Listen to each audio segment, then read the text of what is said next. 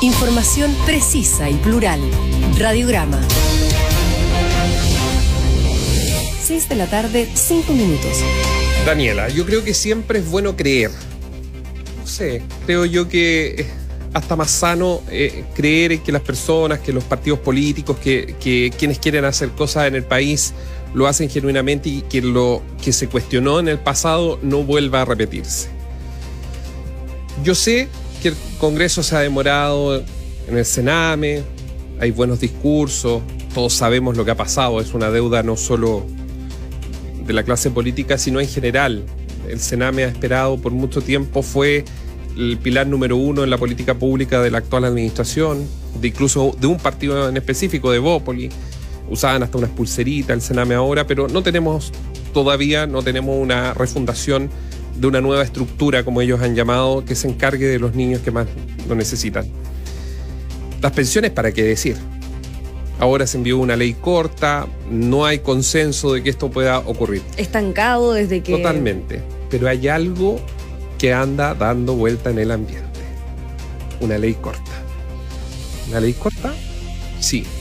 Pero que beneficia adivine quién, a los políticos. A los políticos. ¿Para qué? Para inscribir candidaturas. Para inscribir las candidaturas que ellos mismos habían inscrito, pero que el CERVEL, son 200 candidaturas en general, incluso más si tomamos los consejeros regionales, pero que el CERVEL rechazó.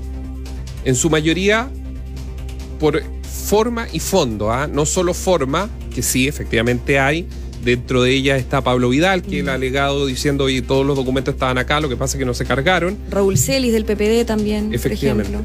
Pero están los tiempos para que los políticos nuevamente nos, le den la espalda a la institucionalidad, a lo, que, a lo que está ahí sobre la mesa y decir, ¿sabe qué? Cuando se trata de nosotros queremos legislar en tiempo récord. Una ley corta que les permita reinscribir las candidaturas rechazadas por el server. ¿A cuánto estamos para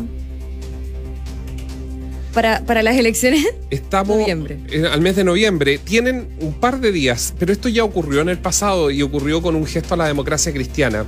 Y el fin de semana, amigos auditores, Guillermo Tenier, que es presidente del Partido Comunista, reconoció públicamente de que había sido contactado, así como otros políticos, otros no lo han reconocido, para explorar una posibilidad, una ley corta que les permita dar una luz verde, obligar al servicio electoral una luz verde para que todas esas candidaturas, tanto a diputados como también las candidaturas eh, al Congreso en general, pero también a consejeros regionales, puedan ser inscritas.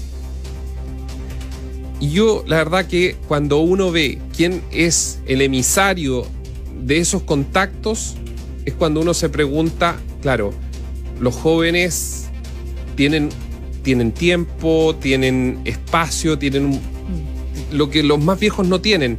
Pero cuando culturalmente en política se adopta lo que tanto se ha cuestionado, la verdad que uno ahí le salta un signo de interrogación sobre las prácticas, las prácticas políticas. Acá también se habla del, por ejemplo, traje a la medida. Hay muchas personas que eh, cuando optan a algo y no logran acceder a esto, pierden. Pero acá se está buscando no, un beneficio llegar, Ahora. Llegar a, obtener un beneficio mediante las propias eh, herramientas que ellos tienen. Que son las, las herramientas legislativas. Lo cierto es que ojalá, y con esto concluyo, ojalá este mismo ambiente, estos mismos operadores, todo, todo lo que se utiliza en este caso para poder buscar acuerdos, se utilizara con otros proyectos de ley tan necesarios en nuestro país y que hay tantas personas que están por años postergadas justamente esperando que se cambie la ley. Y dentro de ello, bueno, está el Senado. Información independiente. Opinión independiente.